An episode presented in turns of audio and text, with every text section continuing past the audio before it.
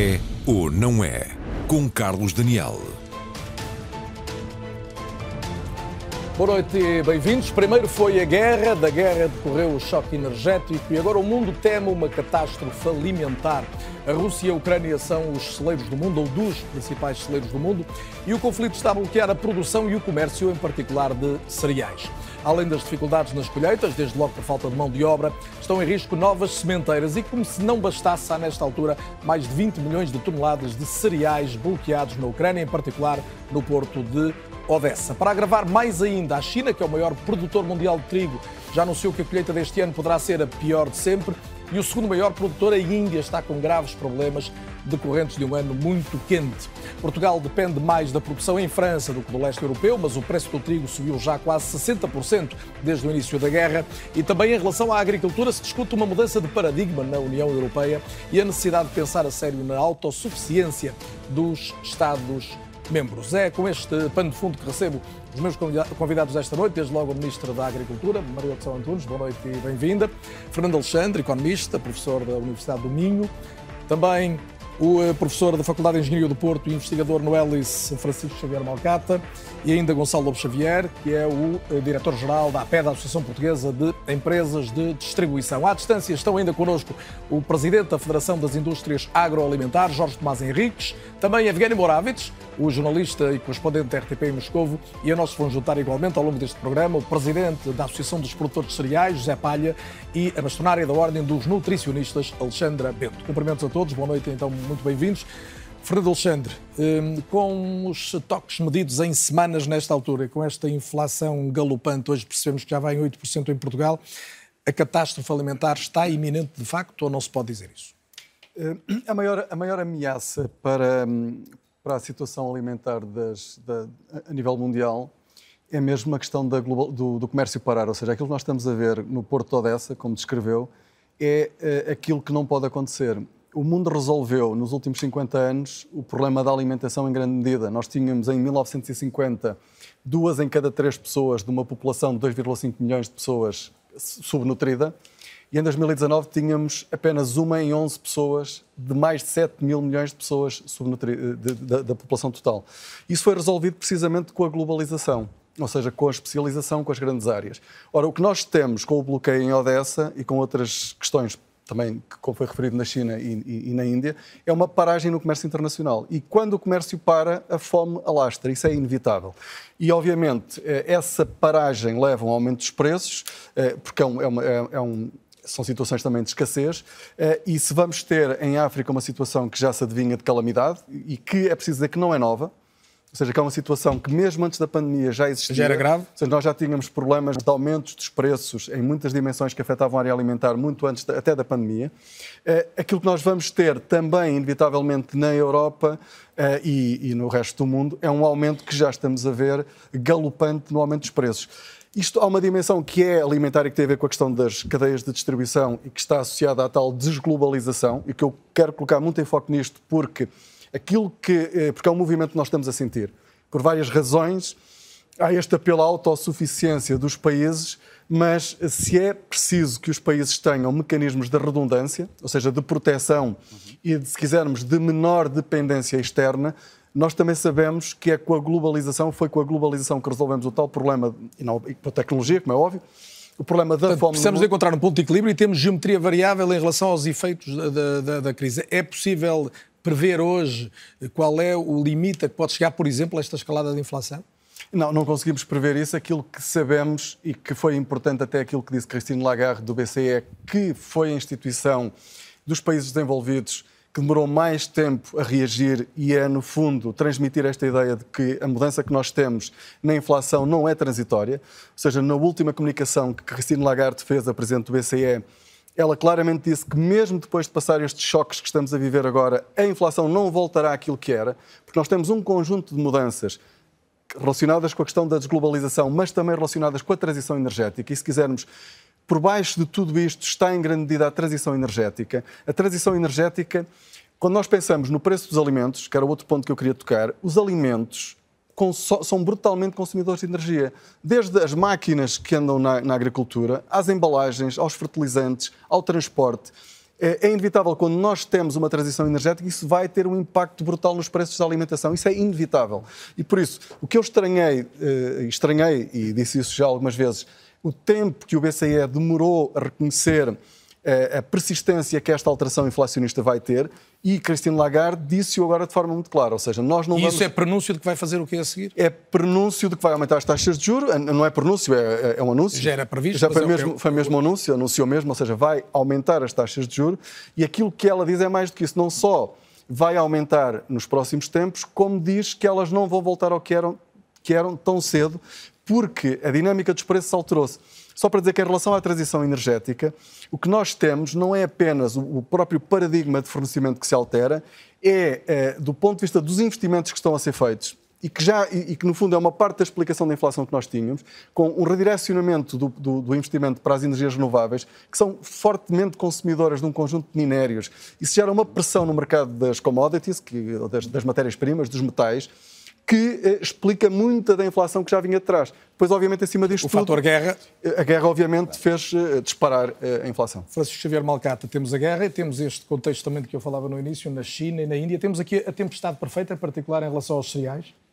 Um, Provavelmente vai haver grandes dificuldades, acho que isso é algo de mais ou menos uh, evidente nos próximos tempos. Obviamente que quando nós estamos a falar de produções e cereais, etc., uh, eh, nós podemos sempre pensar uh, nas cereais que podem eventualmente crescer com mais rapidez, que são mais resistentes a situações extremas de seca, de pH, de salinidade, etc.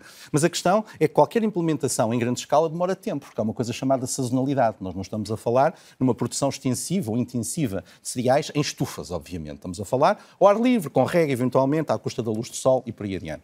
Portanto, isto quer dizer que qualquer perspectiva que a biotecnologia possa trazer no sentido de permitir que haja uma maior oferta, por exemplo, de cereais ou outros produtos alimentares, é algo que pode acontecer, mas é no médio e longo prazo, não é no prazo imediato. Se a tecnologia existe, existe. E, obviamente, que se houver investimentos maciços, podemos ir muito mais longe. Eu mais à frente, um até temos uma reportagem para olhar mais para isso. Mas eu pedia-lhe só que nos centrássemos agora nesta questão da, da, Ucrânia e, concretamente, na, na, circunstância daquelas toneladas, daqueles milhões de toneladas de cereais. Uhum. O que é que lhes pode acontecer do ponto de vista da evolução do próprio produto enquanto produto consumível e qual é o risco maior que vê nesta altura ali naquela região, concretamente porque o, Porto Odessa é um ponto de estrangulamento hoje. Estrangulamento, claramente. É assim, nós temos que compreender que todo o sistema de armazenagem, de logística, estava pensado para que haja, no fundo, a rotação de existências e a respectiva substituição.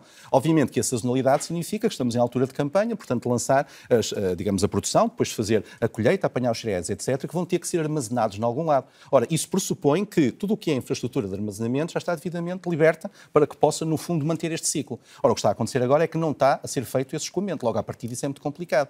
Obviamente que as formas como são armazenados os cereais, elas estão previstas para uma determinada durabilidade. Obviamente que não são armazenagens que vão durar 10 anos. Não é, não é por isso que elas estão previstas, porque as condições ambientais têm que ser muito diferentes. Portanto, o problema que se põe neste momento, para já, no curto prazo é a necessidade e esta falta de cereais para a alimentação, já há bocado foi referido, o problema da África, nomeadamente, mas também o aumento dos custos na Europa. Enfim, nós temos maior poder de compra, mas o que é facto é que isto é um problema à escala global. Mas logo a seguir é, no fundo, a continuidade do processo porque é preciso também não esquecer que, a nível da produção na Ucrânia, nós sabemos que muitos dos campos foram minados, existem alfaias agrícolas que aparentemente foram roubadas, e, portanto, e tudo isto não está a ajudar ao processo. Ou seja, não só a produção da próxima campanha vai ser menor, mas também aquilo que seja produzido vai ter dificuldades de armazenamento para depois ser escoado. Portanto, o problema é um problema muito intricado, é aqui um problema de logística, e em que, obviamente, a sazonalidade da produção dos alimentos. Portanto, por facto, muito, uma pergunta em jeito de, de síntese, por muito que os cereais que estão nos silos atualmente ali em redor do Porto de Odessa resistam mais algumas semanas, até meses, deixa de haver espaço para lá colocar as, as colheitas que tinham de ser feitas assim. As novas colheitas. E, de facto, existe necessidade daqueles cereais. E depois também é preciso não esquecer, com, com estes problemas que está a haver, nomeadamente na Índia, na produção, eh, que, de facto, as próximas colheitas aparentemente não vão ser tão produtivas, tão eficazes como as anteriores. Isto vai começar a adicionar ao problema. E, portanto, espero nos momentos difíceis. Obviamente que eu sou um otimista por natureza. Eu acho que vai ser possível, no médio prazo, ultrapassar, nomeadamente, e depois falaremos naturalmente com um bocado mais de detalhe, a biotecnologia pode trazer algum apoio, mas neste momento eu penso que a situação é muito complicada. Eu diria quase crítica neste Vamos momento. perceber de imediato como é que a situação é olhada a partir da própria região, com a ajuda do Evgeny Moravits, correspondente da RTP em Moscou. Evgeny, boa noite para ti, obrigado por estares acordado hoje um pouco até mais tarde e conversares connosco. Um dos pontos críticos neste uso da alimentação como uma arma de guerra, foi assim que von der Leyen uh, referiu a forma como a Rússia tem, tem procedido, é a hipótese de haver uma, uma negociação que permita escoar os cereais a partir do Mar Negro. Vês isto como uma possibilidade, conhecendo a realidade uh, regional? Para já não há hipótese, porque o nível de desconfiança entre a Rússia e o Ocidente é tão elevado que qualquer escoamento desses seis portos, não só se trata da Odessa, uh, os militares russos, o Ministério da Defesa, ainda hoje ressaltou que já tinha aberto corredores uh, da Odessa, Nikolaev, Kherson, uh, Ochakov, uh, Yuzhny, Chernomorsk, seis portos uh, já, uh, segundo os russos, estão, estariam abertos, mas não podem os uh, 70 navios pertencentes a 16 países continuam atracados nesses portos, não podem sair porque os russos dizem que apontam o dedo aos ucranianos, dizem que existe possibilidade de bombardeamentos por parte dos ucranianos e minas flutuantes no, no aquatório do Mar Negro. Portanto, uh, os ucranianos, claro, uh, retribuem a culpa aos russos. Portanto, o nível da desconfiança é tão grande, é tão elevado. Aqueles, aqueles barcos não podem sair porque presume-se que um, fossem navegar acompanhados por vasos de guerra que garantiriam, portanto, a segurança daquela navegação. Mas não se percebe qual é a parte que pode agora intervir para acompanhar, para escoltar aquelas, aqueles navios. Se for a NATO, existe grande uh, possibilidade de recontro, de confronto armado com a Marinha de Guerra um, no aquatório do Mar Negro. A situação é muito tensa. Portanto, não há nenhuma possibilidade de agora chegarem, as partes chegarem uh, ao acordo sobre uh, o escoamento seguro daqueles cereais. Quase um, um beco sem saída. Pedia-te ainda dois olhares relativamente sintéticos, um sobre a realidade da Ucrânia e outro sobre a Rússia, começando pela Ucrânia, onde campanha de, de, colheitas da primavera está para começar. Desde logo, a percepção que tu tens é de que há condições para as pessoas uh, estarem nos terrenos a trabalhar, pode haver hipótese de, pelo menos em uma parte grande do território, se evitar uh, um, a insegurança e conseguir fazer esse trabalho? Não, não há hipótese agora, porque, apesar do, da imensa e boa colheita que a Ucrânia teve sorte de ter no, no ano passado, neste ano os planos para a cimenteira são muito pessimistas, porque uh, os homens todos, como sabemos, não estão em campos para trabalhar, para, uh, para trabalhar em cimenteira, mas estão em campos de batalha. Os, os próprios terrenos estão cavados com minas, com bombas, uh, aquelas imagens que nós estamos a ver todos os dias. Portanto, a Ucrânia não está preparada nem em termos um, morais, nem em termos materiais para levar a cabo uma sementeira. Na Rússia a situação é muito melhor. A Rússia esperava neste ano 129 milhões de toneladas de, só de trigo. Isto é um resultado uh, bom, mas a situação fica com, complicada porque a Rússia não possui de sementes. só para dar exemplo, a Rússia uh, precisa de uh, eh, 90% de batata para plantar, para semear, uh, 70, de 70, de 70 por cento de sementes de milho, girassol e colza são importados. A Rússia teve que um, e, e uma parte disso é uma parte disso é importado da própria União Europeia, não é? Uma parte desse, desses sementes Exatamente, da própria fertilizantes. Fluxos, fluxos monetários, financeiros, bancos russos não dão créditos a, a taxas uh, baixas, precisam, uh, exigem pré-pagamento, isso é, é mortífero para a agricultura, pré-pagamento não funciona. Portanto, a Rússia está também a andar pelas ruas de amargura uh, nesse, nesse sentido e a colheita e o futuro da produção russa também está sob questão. Evgeny Moraves, obrigado pelo teu contributo. É sempre um gosto ter-te no É ou Não É. Boa noite e até breve. Uh, Ministra Maria do Céu Antunes, uh, mais uma vez bem-vinda. Uh, temos aqui um, quadro traçado do ponto de vista económico, do ponto de vista biotecnológico e agora com um olhar jornalístico muito próximo. Perante este cenário aqui descrito, que é que é possível fazer em termos de mediação? O que é, o que, é que designadamente a União Europeia e a própria ONU conseguem fazer no sentido de ultrapassar o impasse, este beco sem saída? É? Bom, neste momento, boa noite, antes de mais, neste momento a situação é particularmente difícil por tudo aquilo que acabámos aqui já de ouvir e desde o início desta, deste conflito que o Conselho de Ministros de Agricultura e Pescas, todos os meses, que reúne em Bruxelas, debate a situação de mercados e tem acompanhado, nomeadamente, a questão da Ucrânia, não só pela nossa dependência enquanto União Europeia, também não só do mercado da Ucrânia como da Rússia, mas também para, num gesto de solidariedade, podermos ajudar o povo ucraniano.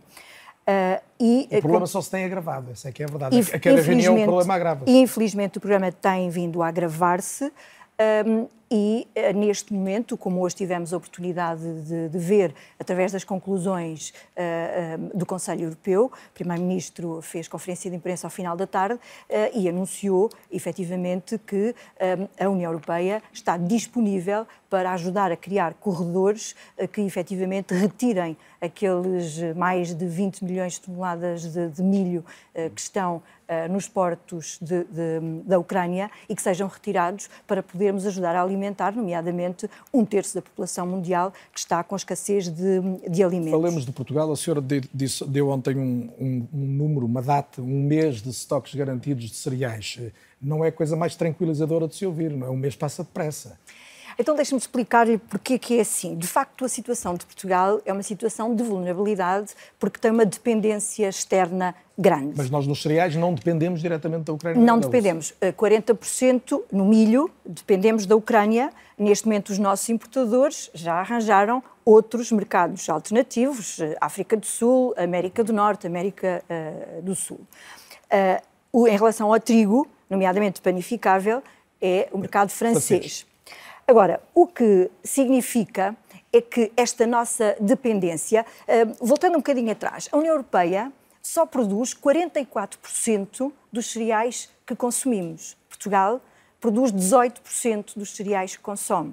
E, portanto, de facto, há aqui uh, que criar políticas públicas que permitam aumentar a nossa autonomia estratégica, nomeadamente para não ficarmos tão dependentes se eu lhe disser de mercados que isso faz externos. sentido no médio e longo prazo e já claro falaremos das suas claro ambições, mas para daqui a um mês não há políticas Agora, deixe-me dizer, em relação a, a, àquilo que é a situação de Portugal, ontem disse e hoje já voltei a dizer, a, o, a situação é estável, mas vai depender muito daquilo que é a evolução internacional. Uh, e a duração desta guerra e as consequências desta guerra verdadeiramente. Porque eh, os contratos que os nossos importadores neste momento têm, eh, não só pela quantidade que temos em estoque eh, de cereais, como os navios que estão previstos chegar, como os contratos de fornecimento que estão feitos, garantem-nos esta segurança no abastecimento. Mas também queria dizer o seguinte, porque quando em fevereiro esta guerra começou, eh, nós começámos a reunir um, eh, frequentemente com o setor e uma das primeiras coisas que uh, sentimos necessidade era de aumentar um, o tempo de armazenamento porque só tínhamos e, já se fez e só tínhamos para 15 dias. E neste momento eh, nós aumentamos para um mês eh, e ainda assim é com o setor que estamos a trabalhar para garantir esta rotação porque eh, também não temos a capacidade instalada em Portugal de ter estoques muito maiores porque é, não, não estávamos preparados para esta se situação. Se a situação não mudar muito daqui a um mês podemos Mas viver aqui um drama. Que, por exemplo, uma das coisas que fizemos não vamos ter, não vamos não ter até um porque, um até é porque uh, vamos, eh, temos outras medidas, por exemplo, nós, juntamente com o setor, as moagens, uh, os alimentos compostos para animais, lançámos um sistema para incentivar a criação de reservatórios mais pequenos para poderem fazer estocagens mais pequenas também e com isto podermos ter uma capacidade adicional. Agora, eu acho que não há necessidade, a esta altura, de um, alarme. O que há necessidade é de dizer a quem nos está a ver e a ouvir é que este mês que temos para abastecimento é mais do que aquilo que costumamos ter normalmente. É uma situação difícil, claro que sim, porque o contexto é de grande insegurança, mas todo o trabalho que está a ser feito pelos nossos importadores e que nós acompanhamos eh, garante-nos uma previsibilidade e uma estabilidade eh, que acompanhamos eh, ao dia. E, portanto, é com base nisso que vamos continuar a trabalhar. Está otimista? Tenho que estar otimista para poder eh, corresponder àquilo que os cidadãos esperam de nós. Já vamos ouvir mais da sua parte, mas uh, Gonçalo Xavier, boa noite e bem-vindo também. A última vez que o Gonçalo esteve neste programa foi à distância, mas foi há não muito tempo, há cerca de dois meses, tratávamos estes assuntos. Uh, deixou uma série de, de, ideias, uma delas era que já se procuravam no setor da distribuição soluções alternativas para, alguns, para algumas fileiras de, de segmentos de produto. A minha pergunta é, o que é que se agravou particularmente nestes dois meses, sendo que nada melhorou substancialmente, não é? Bom, boa noite. A Sra. Ministra acabou de dizer e explicar que os, eh, os distribuidores e a, e a, própria indústria foram à procura de outras soluções em face da escassez eh, de, eh, de certos fornecedores e de, e de, geografias que estão a sofrer o que estão a sofrer. E, portanto, foi isso que aconteceu. Agora, o mercado demora tempo a ajustar-se. A pergunta é, é, difícil, Carlos. O que é que, o que, é que piorou muito? Eu vou perguntar-lhe se faltam hoje mais produtos do que faltavam há dois meses. Claramente estamos todos a pagar mais caro do que pagávamos há dois meses. Eu diria que essa é a principal nota que, os, que o consumidor sente. Uh, estamos todos a pagar, uh, e nós somos todos consumidores, estamos todos a pagar mais pelos mesmos produtos uh, e as razões são objetivas. Aumento do custo dos fatores de produção, necessidade de procurar outras fontes uh, noutras geografias mais longínquas, os custos de transporte é o que toda a gente sabe e, portanto, eu diria que essa é a principal nota que, que nós sentimos no nosso dia a dia Agora, nas nossas operações, eu não, não, estou em condições de dizer que não houve ainda uma iminente falta de, de produtos nas prateleiras. É, por muito que é, muitas vezes os, os, seus colegas me telefonem a perguntar, bem, acabei de saber que há uma prateleira vazia. Bom, mas isso nós temos os nossos timings para repor e muitas vezes o que acontece... Já, já acabou a corrida ao óleo de girassol? Ainda bem que fala nisso, no óleo de girassol. Nós estamos cheios de estoque de óleo de girassol é, pasme-se. Uh, porquê? Porque, de facto, houve, houve há dois meses uma corrida inusitada ao óleo de girassol, sem aparente uh, justificação, mas a verdade é que houve consumidores que foram à procura, que se sentiram aflitos na, na, na necessidade substantiva de, de, ter óleo de girassol em casa e hoje nós estamos cheios de óleo de girassol nas prateleiras. Também se explica porque o óleo de girassol, o preço aumentou exponencialmente. Mais mas, afinal, o que eu quero dizer é que o consumidor também é, é muito inteligente vai à procura de outras soluções. Porventura, se vê que o óleo de girassol que existe nas prateleiras está a um preço que não, não lhe agrada, vai procurar alternativas. A Sra. Ministra, na altura, também sugeriu eh, isso mesmo. Agora, Carlos, de facto, nós estamos com uma situação muito difícil e, e quando queremos, do, do, ponto de vista da, da, dos associados da APED, do retalho alimentar, queremos oferecer o melhor o produto a um preço mais competitivo, estamos hoje com uma dificuldade acrescida. O Gonçalo dizia nessa altura que falamos a última vez que as margens de lucro no retalho alimentar estão, são da ordem dos 3%, não há muito aí por onde fazer mais, eh, mais recuo? Não, isto ainda é, é, é um facto, é matéria de facto. Nós, os preços estão a aumentar, não é pelas margens e não há nenhum retalhista que esteja uh, a pensar que uh, este, este problema que estamos a viver é bom para o e negócio. E não é possível colocar um teto, ver onde é que está o, o horizonte de subida? Não, em termos de preços, Sim. Eh, tem, tem tudo a ver com a própria escassez de, relativa, oferta e procura, que o Alexandre pode explicar melhor, é, mas com o aumento, os, os custos, os fatores de produção ainda não baixaram. Ainda nós, não, nós tivemos agora, felizmente, um acordo para a, para, para, para a Península Ibérica relativamente ao gás, mas ainda não se está a sentir uh, objetivamente nas empresas e, nas, e, nas, e, nas, e nos vários uh, elementos da, da, cadeia de distribuição. Uh, os, os, combustíveis ainda não estão a preços razoáveis, os transportes ainda não estão a preços razoáveis. Portanto, esse, esse, esse limite só vai chegar quando todos estes fatores também estabilizarem. Qual é o maior problema hoje? Consegue identificar um, mais que os outros, a esse nível dos custos? É, é, claramente os custos de transporte. Os custos de transporte representam, e, que não é por causa das empresas de transporte cobrarem mais, é pelos custos associados. Os equipamentos, eh, eh, não há peças para substituir eh, mecânicas, há, há uma escassez generalizada de, de, de, de, fatores que está a contribuir para que esteja tudo mais caro. E os custos de transporte é um peso relevante no, no, no produto na prateleira, são cerca de 30% do seu, do seu custo final. Um terço praticamente do valor de cada produto. Claramente. Junto à conversa também agora Jorge Tomás Henriques, é o Presidente da Direção da Federação das Indústrias Portuguesas Agroalimentares, a FIPA. Jorge Tomás, eh, boa noite e muito bem-vindo eh, também. A FIPA representa sensivelmente 90% do volume de negócio da agroindústria, emprega mais de 100 mil pessoas, fatura 17 mil milhões por ano.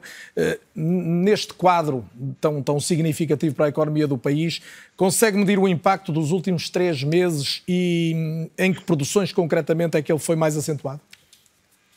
Muito caro Nadel, queria também cumprimentar todos os elementos do painel uh, e os nossos agradecimentos por estarmos aqui hoje presentes. Naturalmente que o forte impacto que estamos a sentir neste momento decorrentes de dois anos de pandemia, uh, esta foi a nossa primeira guerra, aquela que temos vindo a enfrentar, à qual se associou a invasão da Ucrânia e que, na realidade, uh, causou uma enorme pressão sobre a cadeia de valor, sobre o abastecimento e sobre os preços, eh, é, eh, naturalmente, no quadro europeu, algo que já vínhamos eh, a adivinhar há uma série de anos. Na década passada, por volta de 2008, o diagnóstico estava feito, ou seja, a Europa não produzia matérias-primas alimentares suficientes para fazer face à necessidade da população europeia. E daí ter que, na realidade, recorrer a outros mercados, mercados esses que hoje também estão naturalmente sob pressão. Eh, eu eh, não consigo isolar neste momento nenhum setor que não esteja sujeito a esta pressão. Há pouco colocou ao meu amigo Gonçalo Lobo Xavier qual era o, o principal problema uh, que existia hoje na cadeia de valor. Eu diria que o principal problema é a questão energética. É a questão do preço astronómico do gás natural, da energia elétrica e dos combustíveis. E isto tem um impacto brutal sobre todo o resto da cadeia de valor, uh, pressiona a produção de produtos alimentares nomeadamente dos produtos agroindustriais, e tem, neste momento, uma condicionante sobre todas as nossas vidas. É evidente que quando estamos a falar do cereal, do trigo, do pão, estamos a falar de um produto que é simultaneamente eh, uma necessidade para as populações mundiais, para a população portuguesa também, mas é eh, simultaneamente também uma questão que temos que saber eh, de uma forma bem ajustada gerir. A indústria, como há pouco a senhora Ministra disse, a indústria e os seus parceiros a nível da importação de cereais têm procurado ultrapassar a nossa dependência da Ucrânia, que era sobretudo em milho, procurado ultrapassá-la com novos mercados fornecedores, eh, fora naturalmente da União, eh, com maiores distâncias, portanto, comprando eh, de uma forma mais difícil e naturalmente tendo aí também um reflexo enorme sobre o preço. E este é o principal reflexo que a crise da pandémica, com a retoma da economia a nível mundial quase de uma, de uma só vez, de um, a todos ao mesmo tempo, provocaram na cadeia de valor, na cadeia de abastecimento, com as rupturas que estavam a ficar desde o verão do ano passado, e, naturalmente, que uma guerra como esta, no coração da Europa, uma guerra impensável para todos nós, que está a provocar às populações da Ucrânia um sofrimento verdadeiramente atroz, e eles são os primeiros impactados por tudo isto que está neste momento a acontecer. Não só estão a perder eh, vidas, como estão a sofrer todos os impactos económicos e a destruição da sua so, uh, sociedade. E é para isso que nós temos que, de facto, olhar uh, o que nós temos e temos vindo a dizer ao longo uh, desta, destas últimas duas décadas, e em particular no, nos últimos anos, é que, na realidade, Portugal tem que criar uma política de segurança no abastecimento, eh, sobretudo com a incorporação eh, de valor acrescentado nacional. É isso que temos vindo a defender. Mas, naturalmente, que isto não pode ser apenas carregar um botão e aparece do outro lado. Nós substituímos muita da produção nacional em matéria de cereais por outras produções. Nós hoje somos autossuficientes em azeite. Não podemos estar, eh, independentemente da situação difícil que estamos a viver a nível mundial, não podemos estar sempre com a história do copo meio vazio. Nós trocamos uma coisa por outra. Somos autossuficientes na produção de azeite. Mas fizemos mal ou bem nisso? Fizemos bem. Fizemos bem porque, na realidade, os produtores escolheram aquilo que era mais rentável e ajustado. Agora, o que temos que fazer é ajustar outras políticas, nomeadamente à produção de cereais. Uh, há uma ambição, desde 2018, e a Sra. Ministra tem vindo agora a reafirmá-lo, uh, que pretende-se apoiar cerca de 38% da produção nacional em termos de cereais. Nós, se, se, aumentarmos em 10%, 15%, 20%, tudo isso pode contribuir de uma forma sustentável para o abastecimento Jorge Tomás Henrique, dá-me uma boa deixa. Eu quero ir a esse assunto precisamente já a seguir, mas uh, falou também de algo que eu queria um, sublinhar do Fernando Alexandre, que tem a ver com, com a questão dos custos da energia. Fernando Alexandre, quando hoje temos um bloqueio ainda reforçado ao petróleo russo e percebemos que a da inflação, obviamente os preços dos produtos energéticos têm uma, uma carga decisiva, isto não vai piorar ainda? Isto, partir, eh, não, não há, no, no, horizonte curto não vemos eh, perspectivas de melhoria, porque, ou seja, o que vai acontecer é, é, é o tal descontinuamento do fornecimento à Europa vindo da Rússia, o que quer dizer que a Europa vai ter que investir imenso em infraestruturas para ter outra rede de abastecimento, e isso, eh, de facto, não se faz num ano sequer, faz-se em vários anos, são investimentos avultadíssimos, e na tal transição energética do aumento das renováveis, isso implica também investimentos brutais. Eh, que já estavam a acontecer eh, e depois é feito num contexto em que é o mundo todo a fazer e por isso isso por si só também vai gerar grande pressão para o aumento dos preços em muitas áreas. E por isso não se vislumbra num, num, num horizonte curto. Uh, uh, o na... que é que pode atenuar essa circunstância que aparentemente não produz nenhum efeito positivo? Dizer, vamos lá ver uma coisa. A, a, a economia de mercado, uh, se quisermos, o capitalismo tem esta dimensão, que é a capacidade de se reinventar e, e, perante problemas que parecem muito difíceis de resolver, a tecnologia, a inovação, a criatividade eh, consegue eh, eh, trazer soluções. Foi isso que aconteceu a seguir, a, a seguir à Segunda Guerra Mundial, não é? A seguir à, segunda, a seguir à Segunda Guerra Mundial, tivemos os 30 anos gloriosos.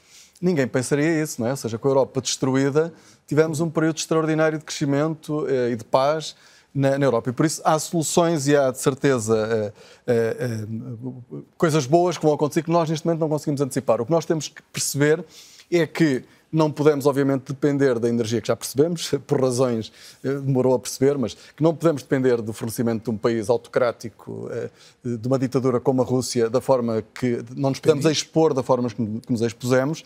Mas, de qualquer maneira, ou seja, temos que ter mais redundâncias. Esse foi o grande erro da Alemanha, foi o grande erro uh, do leste europeu.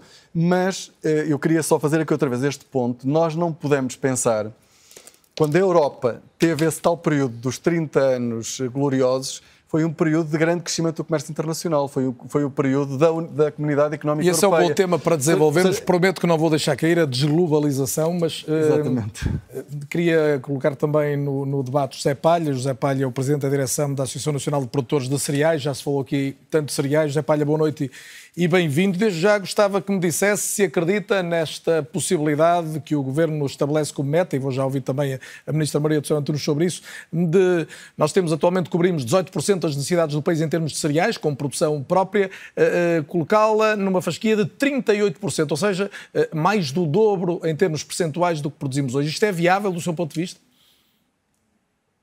Boa noite e muito obrigado pelo convite para estar aqui hoje. Nos cereais paraganosos, nomeadamente no trigo mole e no trigo duro, que é o que nós somos mais deficitários, Portugal produz cerca de 6% das suas necessidades. Nós acreditamos, nós produção, numa estratégia que foi delineada com a investigação e juntamente com a tutela no Ministério da Agricultura, no primeiro governo do Dr. António Costa, o nosso objetivo era atingir 20% nos cereais praganosos, ditos praganosos, que são os trigos e as cevadas. 38 seria com o milho também e com o arroz. No nosso caso, acreditamos ser possível. Ser possível levando a cabo esta estratégia que está aprovada e que tem 17 medidas.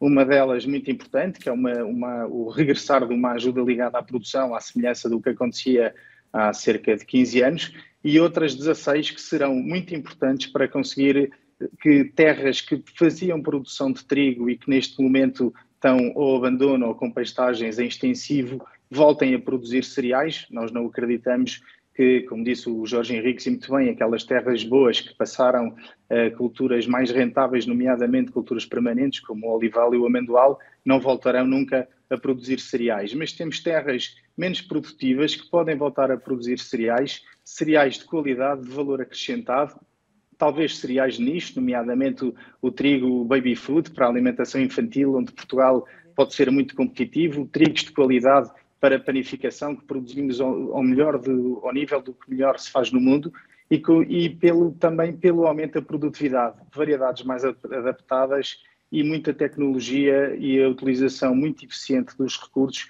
acreditamos que é possível, com estas duas, destas duas maneiras, o regresso de terras menos produtivas e que passaram ao abandono ou a pastagens e pelo aumento da produtividade naquelas que têm produção, por via muito da tecnologia e da eficiência. Duas questões e pedir-lhe respostas tão rápidas quanto possível, mas em função do que o José Palha acaba de dizer, uma foi da estratégia nacional que foi definida, salvo em 2018, uh, pelo 18. Governo, um, está concretizada no essencial ou aquilo que refere como o que está por fazer é decisivo?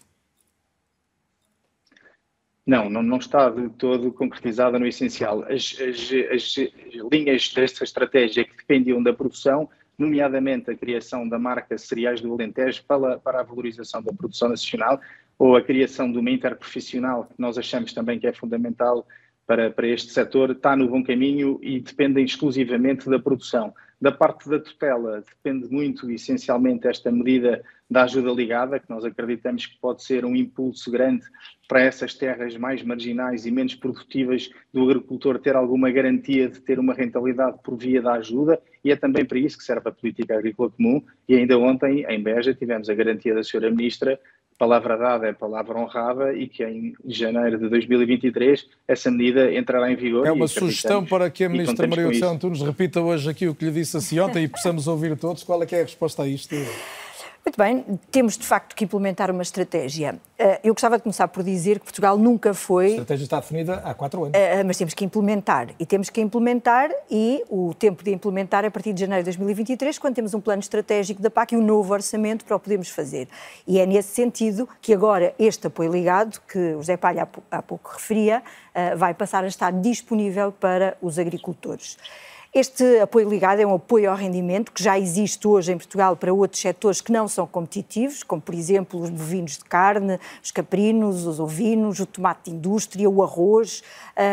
e com base nisto, juntamos agora também os cereais para podermos implementar aqui uma estratégia ah, que aumente dos 18% onde nos situamos atualmente para os 38%.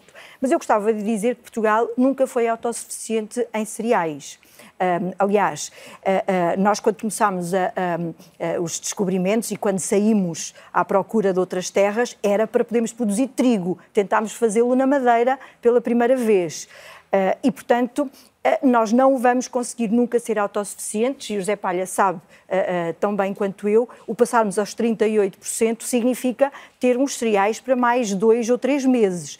Aquilo que nós precisamos, de facto, uh, ter consciência é de que, para sermos soberanos do ponto de vista alimentar, nós estamos num projeto comum, que é a política agrícola comum, como dizia o professor há pouco, ehm, que nasce e é o primeiro e único projeto europeu verdadeiramente a seguir à Segunda Guerra Mundial, para garantir o abastecimento alimentar e o apoio ao, o apoio ao agricultor. Eu estou mesmo a queimar já o meu tempo de intervalo, mas pedi ao José Palha só se me respondia a mais isto em termos de investimento. Eh, estão reunidas as condições ou são necessários apoios ao setor?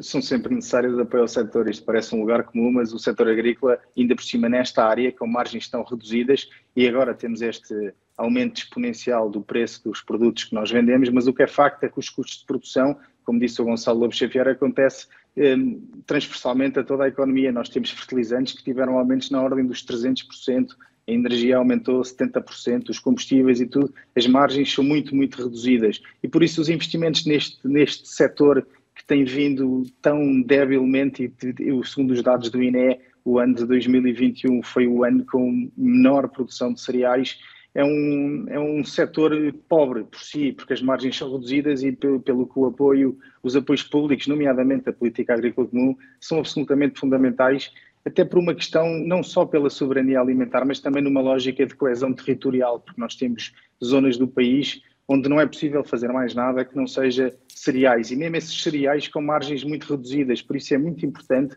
o apoio político e temos, temos contamos com esse apoio por parte da senhora ministra e ontem foi ela voltou a reiterar exatamente esse apoio e contamos com isso e acreditamos ser possível, de facto, atingir a meta dos 20% para, para os trigos num prazo de três anos, que era a nossa expectativa. José Palha, agradeço a presença em direto neste É ou Não É. Boa noite e muito obrigado. Segue-se a pausa obrigatória, o intervalo eh, que está definido e voltamos logo após essa pausa para retomar, sobretudo para discutir que mudança de paradigma é esta que se impõe a partir da realidade que estamos a viver. Até já.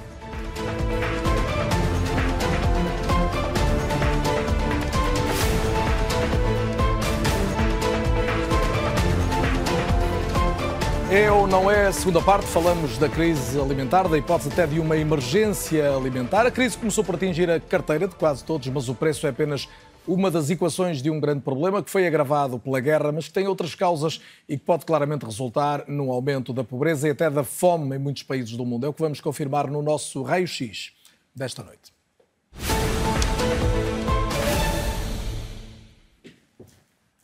Olhamos então esta realidade, como habitualmente com uma ajuda gráfica. Esta é uma imagem poderosa, talvez a metáfora perfeita para o momento que vivemos. Foi a ilustração escolhida pela revista britânica Economist para retratar os estilhaços económicos e agrícolas de uma guerra com um alcance que ultrapassa em muito as fronteiras da Ucrânia, como já vimos neste programa. É dessa causa próxima que pode resultar então este desastre alimentar iminente de que fala a Economist. O problema é mesmo grave e na origem estará este triângulo que pode resultar numa tempestade perfeita. Ainda a cadeia logística de abastecimento global recuperava dos efeitos da pandemia quando a guerra bloqueou o comércio com a Ucrânia e a Rússia. O primeiro efeito económico foi no setor da energia, mas o choque trouxe também dificuldades aos agricultores que simplesmente deixaram de poder operar ou então perderam viabilidade económica. E por esta razão, eh, isto envolve uma circunstância também que tem uma relação com eh, alterações climáticas e aqui se completa então esta, esta sensação de tempestade perfeita. Olhemos os países que têm um papel crítico nesta questão, designadamente a Rússia e a Ucrânia, muitas vezes chamadas como um celeiro do mundo ou um dos celeiros, produzem, como vemos aqui, 28% do trigo mundial, 29% da cevada e 75% do óleo de girassol. A Ucrânia sozinha produz calorias para alimentar 400 milhões de pessoas e só as 25 milhões de toneladas, aponta-se para isso, que estejam bloqueadas nos silos do Porto de Odessa, seriam suficientes para se desfazer o consumo anual de todas as economias menos desenvolvidas do mundo. O aumento dos preços foi inevitável, os cereais já estão pelo menos 53% mais caros e há um agravamento em mais de 6% ao longo do mês que hoje termina. É, como se, é que, como se não bastasse, a Índia também anunciou a suspensão das exportações de cereais, eh, motivada neste caso por uma onda histórica de calor que está a afetar o país. Pelas contas do Índice FAO, que é a Organização da ONU para a Alimentação e a Agricultura, os preços dos principais grupos de alimentos atingiram o valor mais alto de sempre desde que este índice foi criado, já no ano de 1961. Só em 1974, como estamos a ver ali, estávamos no auge da crise petrolífera, o índice atingiu um valor recorde de 137 pontos. Ora, a guerra atual já elevou a fasquia deste indicador de preços para os 145 pontos nesta altura.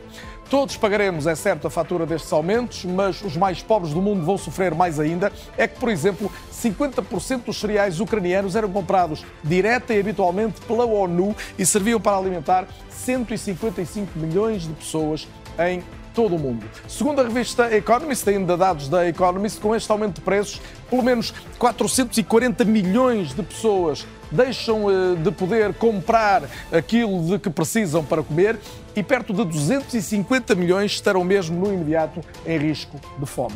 Os desafios estão à vista, até porque as projeções são elucidativas. Em 2050, o mundo terá de conseguir alimentar entre 9 a 10 mil milhões de pessoas, eh, mais 2 mil milhões, sensivelmente, do que a população humana atual. A incógnita por agora é saber como é que isto se vai conseguir e é seguramente um dos temas para a nossa segunda parte. Mas se passamos os últimos instantes a falar de falta de alimentos à escala global, importa não esquecer que o mundo em que vivemos também é capaz de alimentar, ou era capaz de alimentar, toda a sua população.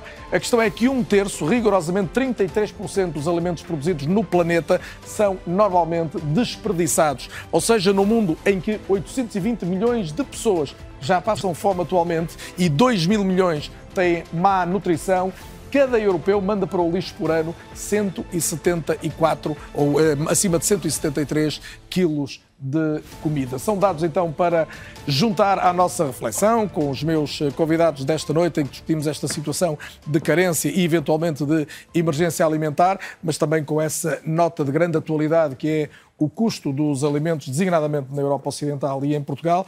Um, Xavier Malcata, estamos em presença de uma mudança de paradigma forçada? Eh, eu acho que sim, mudança de paradigma claramente, forçada pelas condições, todos nós conhecemos, naturalmente, primeira pandemia, mas sobretudo agora por causa, por causa da guerra. Eh, de todo modo, eu gostava aqui também de, de retomar aqui algo que o, o Lobo Xavier há bocadinho disse, a margem baixa que os alimentos têm, mas também uma outra característica intrínseca dos alimentos, que é o serem muito substituíveis. Nós temos que começar a ficar com a ideia de que se eu quiser amido, eu não sou obrigado a ir ao trigo, eu posso ir a outras fontes, como por exemplo a batata, como por exemplo eh, o milho e por aí adiante. Ou seja, logo à partida, esta, digamos, possibilidade de substituição é algo que tem que ser muito mais explorado. O que é importante, de facto, é o nutriente básico, e isso pode ser feito de uma forma um pouco diferente. A outra coisa que nos pode alegrar um bocadinho é que nós também sabemos que, apesar de ter uma margem muito baixa, e de facto ela não ultrapassa os 3%, ao nível dos alimentos, completamente diferente do que acontece na indústria farmacêutica, por exemplo, em que é pelo menos uma ordem de grandeza superior, o que é facto é que, em alturas de crise, este setor está sempre a crescer. Seja muito ou seja pouco, mas o que é facto é que quando existem situações de crise, e neste momento estamos a viver uma delas, outras coisas podem disparar os preços, mas o que é facto é que os alimentos continuam sempre a ser um investimento de base, com muita rentabilidade e pelas óbvias razões, que é preciso alimentar-nos a todos, e isso não conseguimos ultrapassar. Agora, relativamente ao paradigma, ao paradigma que, que referiu, uh, a organização a nível mundial das cadeias logísticas vai ter que sofrer uma grande alteração. Isto eu penso que é óbvio. O primeiro problema começa com os desperdícios. É possível, no fundo, evitar desperdícios ou reencaminhar potenciais desperdícios para aqueles que mais precisam. O facto de começarmos a ter doses mais pequenas é uma coisa que não custa muito e, se calhar, todos nós aceitaríamos isso com alguma facilidade. Já hoje em dia, quando nós vamos aos restaurantes, eles até nos agradecem se levarmos aquilo que não comemos para casa, até já nos agradecem. Portanto, eh, esta possibilidade de fazer este reencaminhamento é muito importante. Mas agora também é preciso começarmos a olhar para outras fontes, nomeadamente de proteína, para a alimentação mundial. Por exemplo, estamos a falar de insetos, por exemplo, estamos a falar do sea farming, ou marine farming, ou seja, começar a ir ao mar. O mar são 4 quintos da superfície terrestre e, portanto, nós temos hipótese de ir buscar, nomeadamente algas, microalgas, etc., que têm inclusive a vantagem que só usam a luz do sol e estão a produzir oxigênio ao e, mesmo tempo. Quando e a fazer, o Malcata está a falar dos insetos e das algas, isso pode ser relativamente ainda distante para a maioria dos nossos espectadores, mas estamos a falar de circunstâncias que já são hoje investigadas, trabalhadas e conhecidas. E conhecidas e cada vez mais desenvolvidas. Mas em que é que isso se pode concretamente, por exemplo, transformar do ponto de vista, por exemplo, dos substitutos proteicos na nossa alimentação? Obviamente, bem, existe aqui um problema também que é um problema de cultura, não é? Obviamente que se nós dissermos agora vou ter um prato que é de gafanhotos, provavelmente alguns de nós se terão um bocado de nojo, não é? Mas a questão é que isso, isso, também se ultrapassa, porque realmente também comemos outras coisas, às vezes muito estranhas, e nem queremos saber muito bem Caracóis. qual é que é a respectiva origem, caracóis e outras coisas mais, não é? Mas, portanto, só dizer que há aqui um problema cultural, mas esse problema também se consegue ultrapassar, em especial quando existe alguma escassez de alimentos, obviamente que as pessoas estão sempre disponíveis para ir buscar alternativas, porque em última análise é a nutrição e a sobrevivência que está em causa. Agora, nomeadamente por exemplo, outra coisa que é importante, o single cell protein, por exemplo, uma coisa que após a Segunda Guerra Mundial, nomeadamente pela mão dos ingleses, que eles tentaram bastante, que é basicamente por crescimento de seres unicelulares em grande quantidade, que no fundo são ricos em proteína, e depois no fundo secar aquilo e dar como um aditivo alimentar. Isso é possível. Não é que seja muito agradável do ponto de vista sensorial, mas é possível fazer. Mas deixe-me perguntar-lhe, antes dessas situações que podem parecer mais extremas uh, aos nossos espectadores, há, há, circunstâncias, por exemplo, de combate à desertificação dos solos Sim. ou à falta de água, que podem ser muito mais decisivas também. Claramente, e se calhar muito mais rápidos. Por exemplo, eu, eu gostaria aqui de lembrar que o problema da rega e de irrigação, obviamente que existem zonas, nomeadamente zonas mais quentes, mais secas, em que existem lençóis no subsolo, mas a questão é ir buscá-los. Mas para os ir buscar é preciso bombar a água cá para cima. E de facto tem havido aqui um esforço, nomeadamente da parte do Ministério, e do PDR, por exemplo, por parte da Sra. Ministra, de facto no sentido de tentar ir buscar energias renováveis, nomeadamente fotovoltaicas, para bombar a água para permitir fazer irrigação. Eu acho que por aí vai ser uma das grandes vias. Agora, é preciso não esquecer é que estão todos a pensar em coisas semelhantes assim. Portanto, isto vai também acarretar um aumento dos custos, porque há neste momento uma procura cada vez maior. E os metais específicos, é preciso não esquecer que a maior parte ainda vem da China e de outras economias que também se estão a ressentir, nomeadamente Covid, nomeadamente da situação atual. Gonçalo Lobo Xavier, há aqui um colocar da tónica também no comportamento dos consumidores. Já se nota mudanças? Quem está hoje na distribuição no retalho alimentar nota já mudanças dos últimos três meses da forma como as pessoas se adaptam? Já, já, claro, claramente. Eu, chamo a atenção só, só para, para, esta tónica que o, que o professor Xavier Malcata referiu, que, da, da, questão do desperdício e da questão do, do das, das, famílias terem, terem de tomar opções mais sensatas do ponto de vista do consumo e, e, e, da, e da maneira como consomem em casa já se nota muito uh, na, na, no retalho alimentar opções uh, mais uh, equilibradas do ponto de vista financeiro. eu dou um exemplo, que é um exemplo até interessante do ponto de vista da, da, da relação com a indústria e da relação com a, com a, produção de marcas próprias. As pessoas estão a, tendencialmente a comprar mais marcas próprias dos retalhistas. O é que não quer dizer que procurem menos qualidade, pelo contrário, as marcas próprias evoluíram muito nos últimos 10 anos e são os produtos de excelência. O que têm é naturalmente por não terem o peso de uma marca, que, que, naturalmente tem que haver, tem que haver espaço para todos, mas tem é uma oferta de um produto com grande qualidade e com um preço mais uh, baixo, uh, mais razoável e que eh, há uma tendência nos últimos meses pela procura de produtos de marca própria de retalhista. Depois, as pessoas eh, compram menos ou compram mais já nesta altura? As pessoas estão a comprar menos, claramente. As pessoas, eh, aliás, os últimos eh, estudos do comportamento do Portanto, consumidor... não há propriamente assambarcamento, não há um... Houve ali espaços quando foi aquela questão do, do óleo de girassol. Portanto, agora a tendência é comprar menos. Eu, eu te interrompi. não, não, não, normal. As pessoas vão mais vezes aos espaços comerciais, eh, mas trazem um, um basquete mais pequeno, com menos produtos. Isso indicia que vão à procura de identificar uh, as suas escolhas mais equilibradas do ponto de vista económico-financeiro.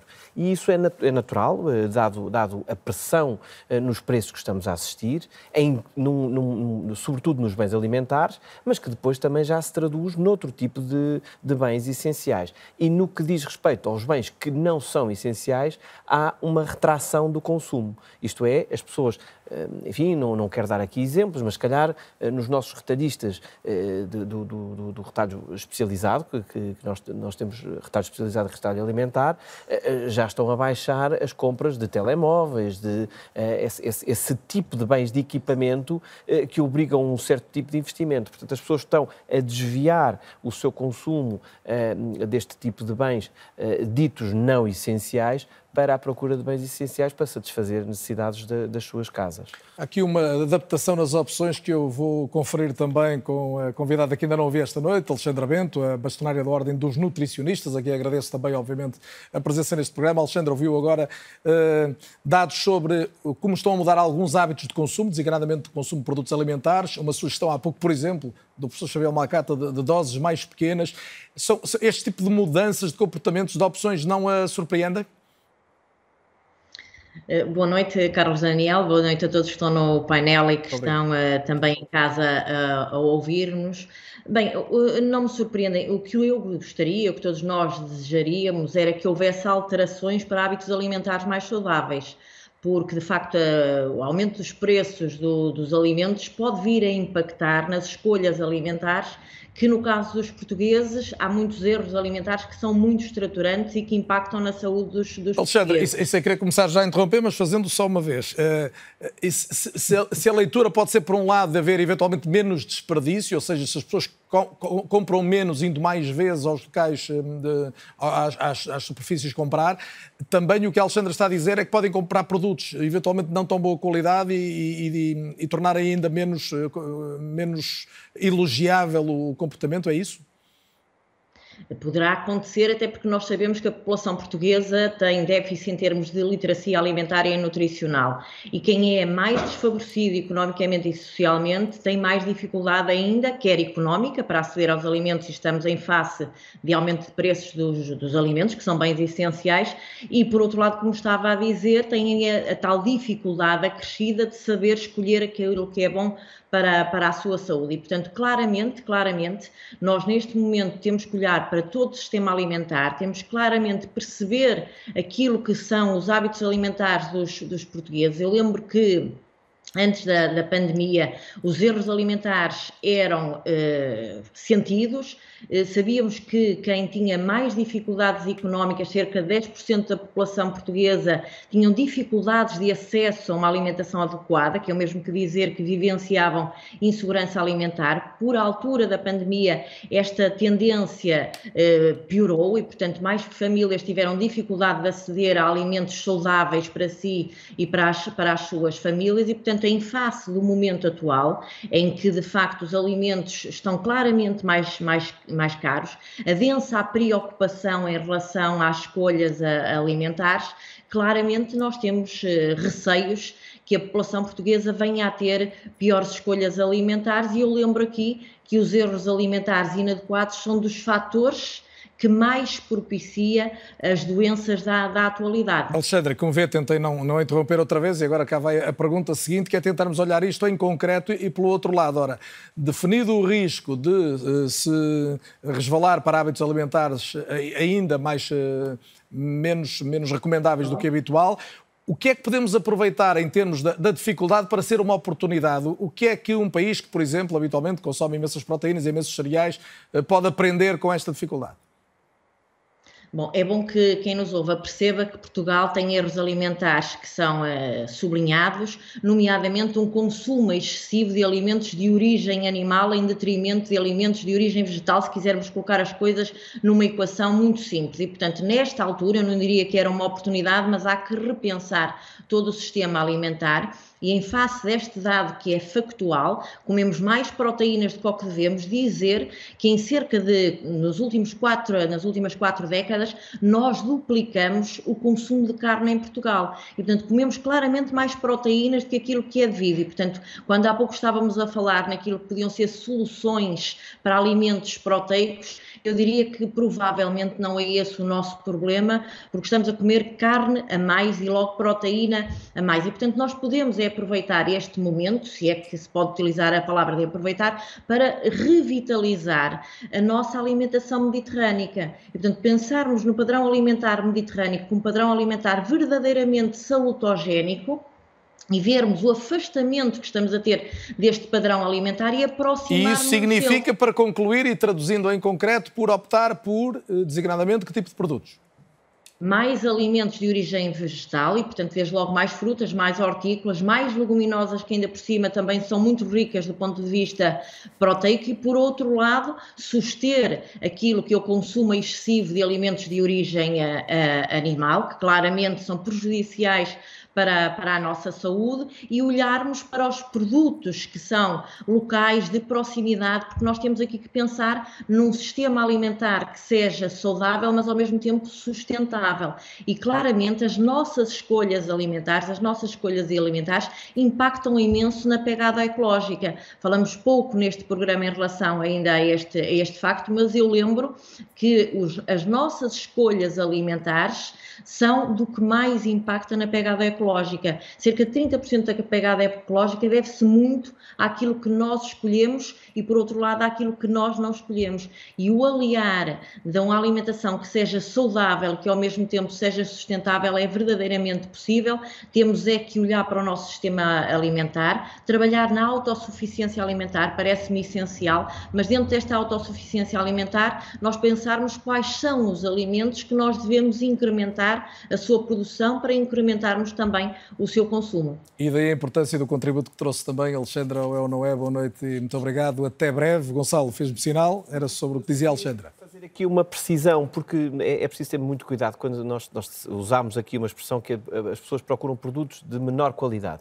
Eu queria dizer o seguinte: nós o que temos à venda nos, nos nossos, eh, nas nossas lojas, não, não, não todos no, país, são produtos que passaram por um crivo uh, absolutamente uh, sem, sem, sem sem qualquer dúvida para o consumidor do ponto de vista da qualidade. O que se passa é que... É, é uma opção é, por um tipo de produto ou outro, eu penso que essa é a questão. Quer dizer, a qualidade existente num bife do lombo é exatamente a mesma do ponto de vista de segurança alimentar, do ponto de vista de, de higiene, de segurança, etc. É a mesma do que um um, um, um, do lombo, um cachaço do lombo. Agora, é evidente que o preço é diferente, até pela procura. O que eu quero dizer é que hoje temos, de facto, uma oferta alimentar, até, eh, vou ser muito cuidadoso a dizer isto, até relativamente abundante.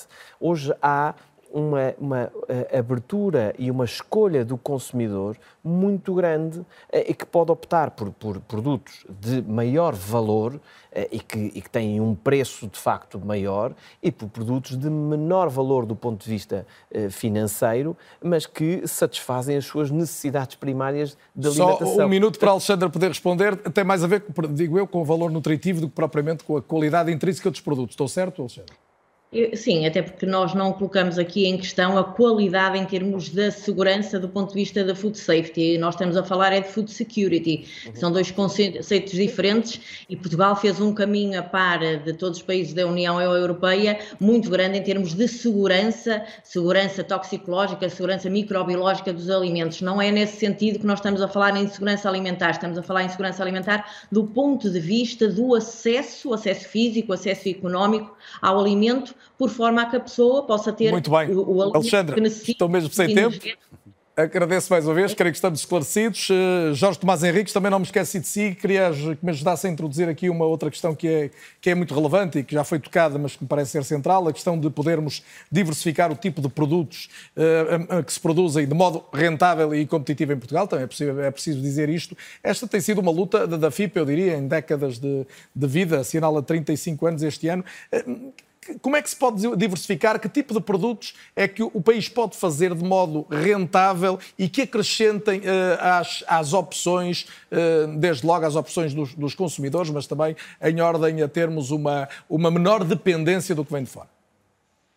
Bom, uh, tenho que começar por dizer que, e aliás em linha do que já foi aqui afirmado, nomeadamente por Gonçalo Lobo Xavier, que a indústria agroalimentar portuguesa tem, ao longo dos anos, fornecido uma variedade uh, de alimentos ajustada não só às necessidades dos consumidores, mas também uh, ajustados às, aos novos uh, conceitos de vida, às suas necessidades em termos de saúde, no fundo, promovendo os estilos de vida saudáveis, ajustados àquilo que é uma sociedade moderna. Falamos aqui, por exemplo, de porções há muito tempo que na indústria agroalimentar fizemos porções ajustadas àquilo que são uh, as necessidades em cada momento do dia. Portanto, sobre isso nós não temos qualquer espécie de dúvida. A indústria agroalimentar portuguesa, eu vou, vou dizer uma enormidade, mas perdoa-me, a indústria agroalimentar portuguesa produz o melhor que se faz no mundo em termos de agroalimentar. Uh, a indústria do concentrado de tomate é um exemplo uh, daquilo que nós podemos fazer em qualidade e em quantidade, competindo uh, com os maiores mercados do mundo. Aliás, a rentabilidade do setor tem aumentado consecutivamente e os resultados genericamente são muito bons, mesmo em tempos, em, em tempos aí, de, de, pandemia. Sim, sim. Carlos Daniel, mas e... aí há uma questão que era fundamental, não, é, não cabe neste programa, que é a forma como a indústria industrializou a agricultura. Aliás, o que nós temos vindo a dizer, e vai em linha do que disse Alexandra Bento, o que nós temos vindo a dizer nestas três décadas e meia de vida é que nós temos que caminhar para uma sociedade cada vez mais agroalimentar e menos agrária. E se reparar, o que nós discutimos ao longo dos anos, das décadas e dos tempos são uh, cada vez mais a questão uh, de uma agricultura convencional e não de uma agricultura moderna, como é esta que estamos hoje a fazer em Portugal. Portugal tem condições para. E, então o que é que falta, Jorge Tomás? Temos empresários que sabem o que querem, se conhecem a realidade externa, faltam políticas públicas. Aqui a seguir quero ouvir a opinião sobre isso da, da Ministra Maria do Céu Antunes falta o estabelecimento de um desígnio. Há anos, num congresso, nós uh, dissemos que a indústria agroalimentar devia ser um objetivo estratégico para Portugal. Uh, aliás, não pode ser outra coisa, porque nós temos condições para fazer duas coisas. Uma é acrescentar valor aos produtos da nossa agricultura. Uh, produzir localmente muitas das coisas que importamos e, simultaneamente, exportar mais. A indústria agroalimentar este ano tem condições a indústria, não falo do agroalimentar em si, a indústria agroalimentar tem condições para ultrapassar 6 mil milhões de euros de exportações. Isto não é coisa pouca e não é feita por acaso. Isto tem saído uh, do esforço uh, e da persistência dos industriais da indústria agroalimentar portuguesa. Precisamos de políticas públicas, precisamos de estar na agenda política e é isto que eu tenho discutido com a senhora Ministra. E não tem creio... sentido estar ao longo dos últimos anos? Não tem sentido, é isso? Estamos, temos dias, uh, mas temos, estamos convencidos de que neste momento, pelo que tenho falado com a Sra. Ministra da Agricultura, que é, o agroalimentar será colocado na agenda. Uma última coisa, porque não quero roubar tempo. Há décadas que nós defendemos o Ministério da Alimentação. Uh, nós temos agora o Ministério da Agricultura e Alimentação. Eu vou ser até redundante, nós queríamos ter um Ministério da Indústria Agroalimentar, porque isso era, aliás, uma justiça, porque tínhamos precisado criar valor. Eu acho que temos condições, fizemos um diagnóstico há muitos anos atrás. O diagnóstico não é de hoje, não vem da guerra da Ucrânia, não vem da Para pandemia. concluir, o diagnóstico Jorge... está feito há muito tempo. Para concluir, eu diria que temos condições para continuar a oferecer aos portugueses qualidade Uh, agora há uma coisa, os portugueses, e falou-se aqui de desperdício, eu vou só terminar com isto, porque esta é uma máxima cara uh, que eu tenho. Uh, nós dizemos que temos que fazer menos desperdício alimentar. O facto dos produtos alimentares portugueses, ao longo dos anos, estarem a preços absolutamente esmagados e reduzidos, levou à falta de respeito pelo alimento. Não dos pobres, não dos necessitados, mas de muitas classes que, na realidade, consomem alimentos, como ele é barato, compram mais, deitam fora. Nós hoje, para evitar não só as consequências desta guerra e da pandemia, temos que ser absolutamente razoáveis relativamente ao alimento que consumimos, respeitá-lo e evitar os desperdícios alimentares que são absolutamente nefastos. E olhar para aquilo que o Carlos Daniel disse há pouco, Uh, em África e no mundo, há populações que nem sequer se podem dar ao luxo de ter o pouco que alguns dos mais Mas pobres nossos têm. Repesco agora algo que o Jorge Tomás acabou de dizer, que é que falta ainda um desígnio ao nível do, do agroalimentar e eh, ministra Maria do Céu Antunes que o apoio, a sensação de que são entendidos pelos poderes públicos como decisivos eh, tem dias. Bom, o que eu gostava de começar por dizer é que os dados não é isso que nos dizem. Se nós olharmos para os dados macroeconómicos uh, do setor, um, o ano passado, em 2021, uh, o complexo agroalimentar uh, representava 9% um, eh, do valor acrescentado bruto, cresceu de 18%. E gostava de dizer que a agricultura representa 7% deste, deste montante e a agroindústria representa 27%. E ambos estão ligados, porque a agroindústria vai buscar o que melhor se faz também na agricultura. E, portanto, é nesta junção dos esforços que temos que saber uh, trabalhar. E é neste sentido que trabalhamos com a FIPA e, e com Jorge Henriques para conseguirmos criar este desígnio para podermos continuar um, a promover os produtos portugueses de qualidade. Gostava também de dizer o seguinte: a agricultura portuguesa, um, desde a década de 80, tem vindo a fazer um percurso que é notável.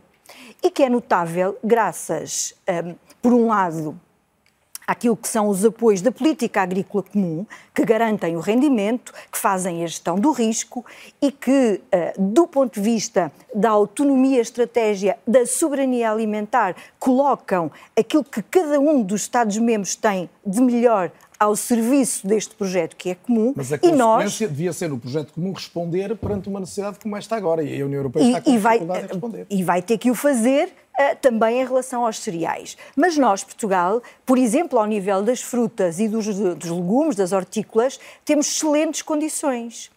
Há 10 anos a esta parte, quando íamos a Alemanha, a maior feira do setor, nós exportávamos 700 milhões. Neste momento ultrapassámos os 1.700 milhões de Quando euros. Quando o Jorge Tomás Henrique diz falta um desígnio, qual é o seu desígnio? E este, esta é a questão. O desígnio da agricultura portuguesa neste o momento... Seu, no fundo, o do Governo para o É valorizar a agricultura e a transformação. E quais nós são somos, os instrumentos que a. Ministra tem para conseguir isso? Nós somos Nós ainda agora vamos falar desta disponibilização de algumas verbas em função da crise. Obviamente temos no horizonte o PRR. Quais são os argumentos que têm, os instrumentos que têm para, para atingir Nós, neste momento, temos um instrumento macro que criámos quando chegámos ao governo em 2019, a Agenda de Inovação para a Agricultura, que inclui a agroindústria também e que inclui o cidadão. Porque o cidadão é central neste processo. Como dizia Alexandra, a dieta mediterrânica, que é a dieta mais adaptada, nomeadamente às nossas condições edafoclimáticas, para produzirmos alimentos de qualidade e em quantidade, uh, preparados também para aquilo que é o nosso bem-estar e a nossa saúde. Nós precisamos de implementar depois uma política de coesão territorial que ajude a ocupar o território e em cada um dos territórios possa valorizar o que de melhor se faz. Ou uma pequena agricultura que seja capaz de estimular o pequeno comércio, o comércio de proximidade, os circuitos curtos, um, mas depois associada ao enoturismo, um, ao turismo uh, de lazer, ao turismo desportivo, mas depois onde a dimensão da propriedade é possível garantir também uma agricultura mais competitiva, onde nós somos capazes de produzir mais por unidade de terreno, com fatores uh, mais por intensivos. Exemplo, por exemplo, uh, por exemplo, no vinho, no azeite, nos frutos vermelhos. Ah, e noutros setores onde isso é possível fazer, garantindo a sustentabilidade ambiental, a sustentabilidade social e garantindo a competitividade do setor, nós precisamos olhar para esta coesão territorial, mas precisamos garantir o rendimento ao agricultor. E aqui uma palavra muito especial ao agricultor, porque se há dois anos a esta parte estamos a ser confrontados com um conjunto de alterações que ninguém estava à espera, ninguém sabia o que era uma pandemia e quais eram os seus efeitos e de que maneira é que nos tínhamos que preparar. Quantas reuniões tive com o Gonçalo para saber como é que o retalho e a produção e a transformação iria garantir o abastecimento e que nada faltava à mesa dos portugueses. E foi graças a essa capacidade de adaptação e resiliência dos nossos agricultores que efetivamente isso aconteceu.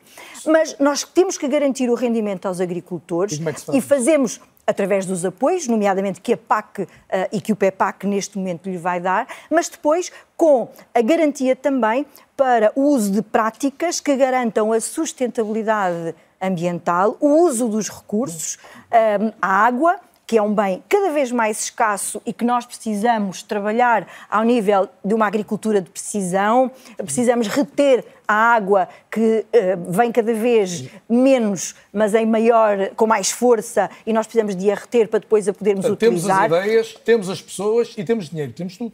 E temos tudo. E neste momento temos um plano estratégico que esteve em discussão pública, que está neste momento em aprovação em Bruxelas e que esperamos que até ao final deste deste ano esteja fechado e que em janeiro de 2023 os apoios possam estar disponíveis aos agricultores, seja o apoio de base ao rendimento, seja os tais apoios bem, ligados para a competitividade. Convenceu o Xavier Malcata e o Fernando Alexandre de que temos a agricultura no centro das prioridades e com um desígnio. O Fernando ficou convencido? Eu gostava só de dizer que eu comprovo que, de facto, reduzir as doses que eu fiz no último ano tem bons resultados e aconselho. Mas gostava de dizer que eh, acho que há pouca prioridade à questão da, da redução de consumos, nomeadamente na área energética. Acho que é uma coisa que está quase ausente do debate em Portugal. A Comissão Europeia elegeu isso como uma prioridade, mas a questão dos transportes públicos, comboios, metro, acho que se fala muito pouco disso em Portugal e, e, acho que não há, não há avanços e tem que haver muito mais enfoque nisso. E depois, ainda em relação à questão da alimentação das pessoas, algo que me preocupa porque, de facto, se pensarmos nas cantinas das universidades e das escolas, se pensarmos nos apoios sociais aos idosos, esse é um valor fixo, é um preço que, felizmente, não, não aumentou, mas aquilo que provavelmente está a acontecer é uma deterioração da qualidade dessas refeições. E, por isso, essa é uma das áreas onde eu acho que tem que haver um aumento do apoio social, porque eh, provavelmente o que está a acontecer é uma deterioração da alimentação, porque o que é que acontece? O preço é o mesmo, se não há aumento do subsídio, os ingredientes vão ser, eh, vão ser piores, de certeza. Podem ter todos qualidade, mas nós estamos a falar de crianças, estamos a falar de idosos, uhum. e era bom que não houvesse aí problemas que eu com o aumento que houve, não tendo, não tendo havido aumento, aumento de preço, eu acho difícil que não tenha havido alteração da qualidade. E por isso gostava de chamar a atenção para isso. Em relação, em relação à agricultura, houve um... E ao reforço da autossuficiência do país, isto faz sentido? Etc. Da autossuficiência nós aqui temos que ter cuidado. A Europa é autossuficiente em termos alimentares graças à PAC que foi durante décadas criticada, porque metade do orçamento da União Europeia ia para a agricultura e era o resultado da pressão dos agricultores franceses e holandeses e tudo isso. E durante muito tempo houve uma grande crítica a isso. Esta crise vai mostrar que faz sentido haver alguma autossuficiência. Alguma autossuficiência. Mas depois não podemos defender a autossuficiência ao mesmo tempo estar a dizer que queremos crescer aumentando as exportações. Porque só há exportações se houver comércio internacional. E só, comércio, só há comércio se internacional. Se todas as regiões quiserem ser autossuficientes, ninguém compra não ninguém. Não faz sentido e seria um, no limite, é... isso seria um retrocesso histórico. Já tentei chamar a atenção várias vezes para isso neste programa hoje, porque é das dimensões que mais me preocupa nesta crise. Que uma coisa é termos mais redundâncias, termos mais capacidade de resiliência no caso de haver uma, uma, uma, uma disrupção no fornecimento. Outra coisa é a autossuficiência. Nós não podemos ter a Oliveira em sebe com a, a, disseminação que teve e com a produtividade que tem na produção de azeite, e por isso é que nos tornamos autossuficientes e altamente exportadores, e depois, ao mesmo tempo, estarmos a pensar que vamos poder ter essas terras para os cereais e para frutas e para o produto hortícolas e tudo isso. Não é possível. Dito isto, é possível fazer muito melhor em Portugal. É, pelo menos a dois níveis. É, um, daquilo que se observa, que é quando vou à Holanda, ou vou à Alemanha, ou vou à França, é, ou vejo outros países muito desenvolvidos, não há nesga de terra que não esteja cultivada. Uhum. Em Portugal, são hectares e hectares de uh, baldios que não têm uso. Uhum. E isso em zonas, às vezes, com rios que correm em efluentes e estão completamente abandonados, não são aproveitados. Parece que há uma subutilização, claramente, da terra. Em primeiro lugar, essa é uma dimensão. Outra dimensão é utilizar melhor aquilo que fazemos, ou seja, ter mais valor acrescentado. Por exemplo, há muitos setores onde nós já somos competitivos, mas se calhar os preços que nós temos, obviamente a questão do, de termos a parte da indústria ligada à produção é muito importante, porque isso acrescenta valor à produção agrícola, mas há muitas dimensões onde eu acho que nós ainda estamos longe de afirmar, através de uma marca e da qualidade, de conseguir ter um preço mais elevado. Só uma pergunta, Porque, para, Carlos Daniel, Fernando, o meu tempo está a voar.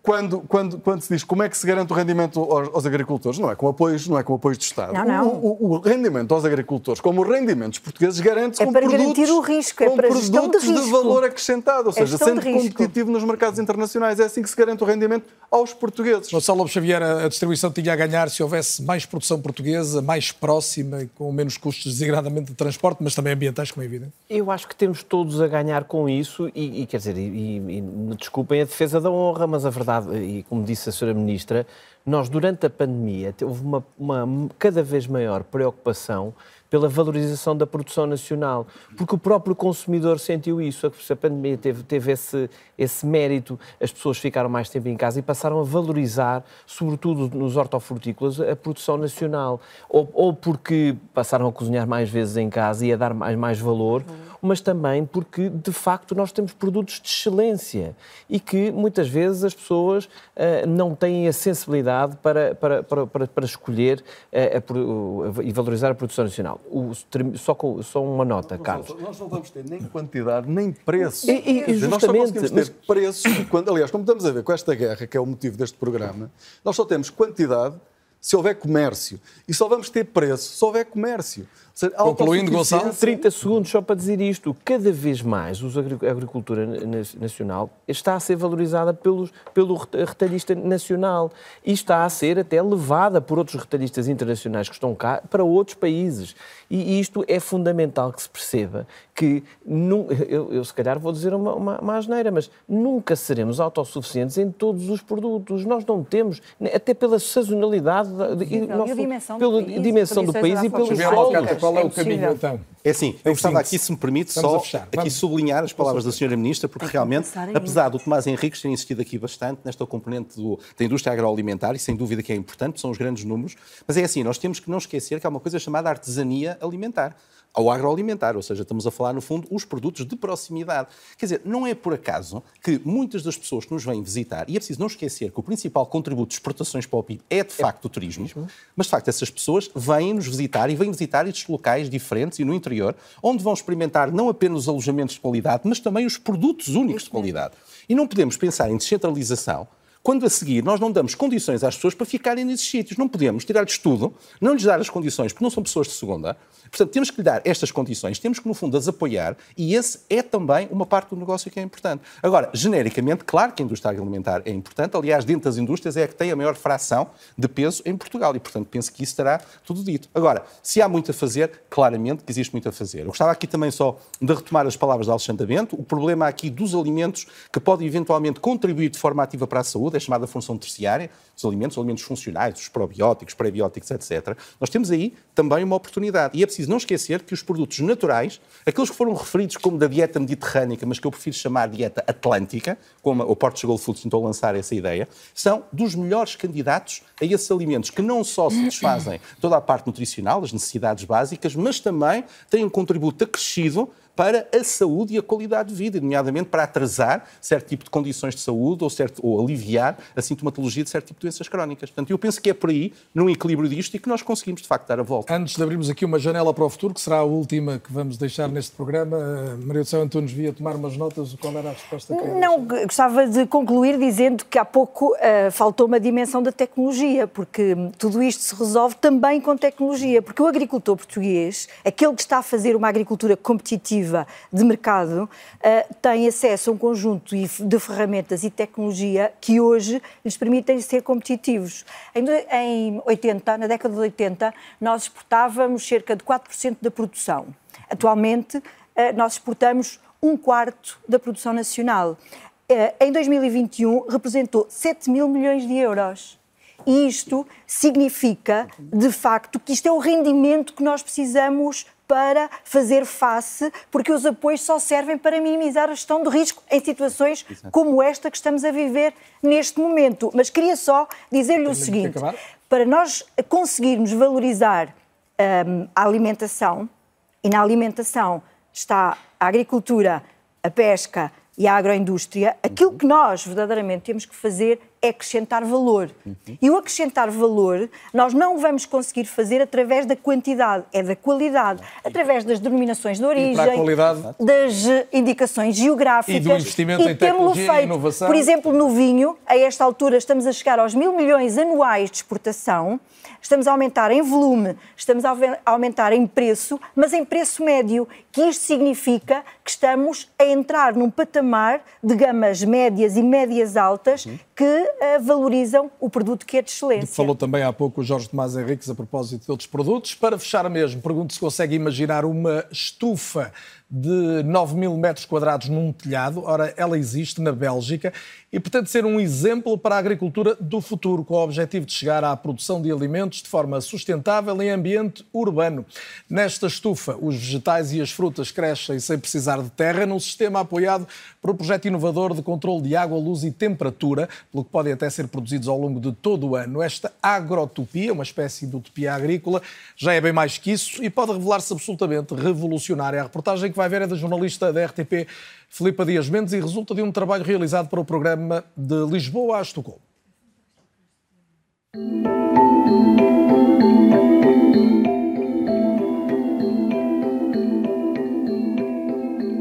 The real aim is to show the world that we have to change our mind in how we are producing.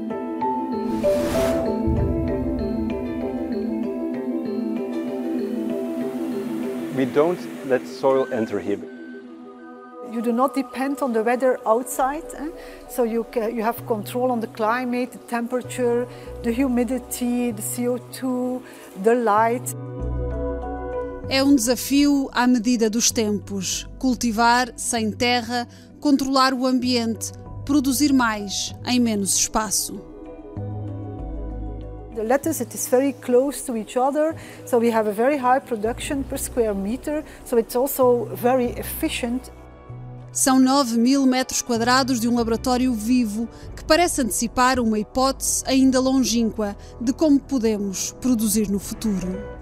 É a maior estufa da Europa construída num edifício. Começou como uma utopia, é agora o exemplo de que é possível voltar a aproximar as cidades e a agricultura. Este é um dos maiores leilões da Europa. Daqui saem todos os anos 200 mil toneladas de fruta e vegetais. A gestão é de uma cooperativa de agricultores. Financiaram a nova estufa da cidade, mas sabem que dificilmente terá retorno a breve prazo.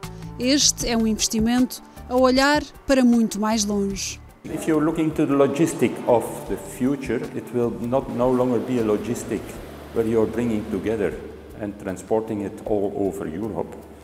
It will be a punctual production, as close as possible to the bigger towns, even in town itself. A fórmula é conhecida: ganhar escala para fazer frente aos custos de produção. Don't bring two square meters on the roof of an, an apartment in the middle of town. This is not the food production of the future, but five, ten hectares beside or on the roof of industry, and then you are bringing things together, and then you can optimize also the processes. We use the heat from other industries, so we do not have to produce our uh, own uh, heat. A estufa vai buscar a energia a uma central elétrica movida a lixo. Ainda longe de ser a solução perfeita, é um passo intermédio no ambicioso caminho da neutralidade carbónica. The energy that we give in the form of electricity and in the form of heat is another place at our clients fossil fuel that does not burn anymore. And we will make a transition with this plant to whatever biomass, sun, uh, but now we are talking uh, many, many decades uh, in the future. Todo o projeto parece refugiar-se no futuro, numa altura em que o mundo vive o pesadelo da escassez alimentar e da fome como arma de guerra. Há, no centro da Europa, uma utopia a ganhar forma. Xavier Malcata, também na agricultura, o futuro já é presente? Eu penso que sim, embora, e eu gostava aqui de enfatizar três ou quatro de facto, informações-chave ou ideias-chave, é que, de facto, esta produção local de proximidade, isto é importante, começar, no fundo, a ter uh, uma descentralização também da produção, com todas as vantagens que isso possa ter, porque uma ruptura, naturalmente, não vai ser de um sistema de grande dimensão, mas sim de um sistema pontual, grande vantagem. A segunda vantagem, que é a valorização de recursos, nomeadamente resíduos podem ser aproveitados para produzir energia, ou então energia solar, ou então energia eólica, porque, de facto, é necessário para a irrigação, etc.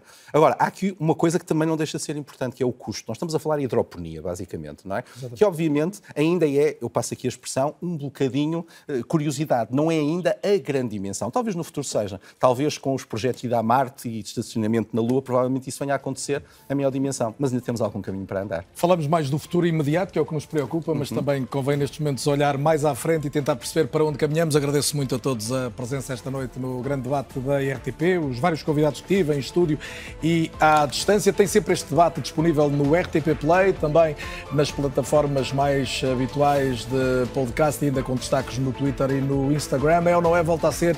Dois, oito dias. Boa noite.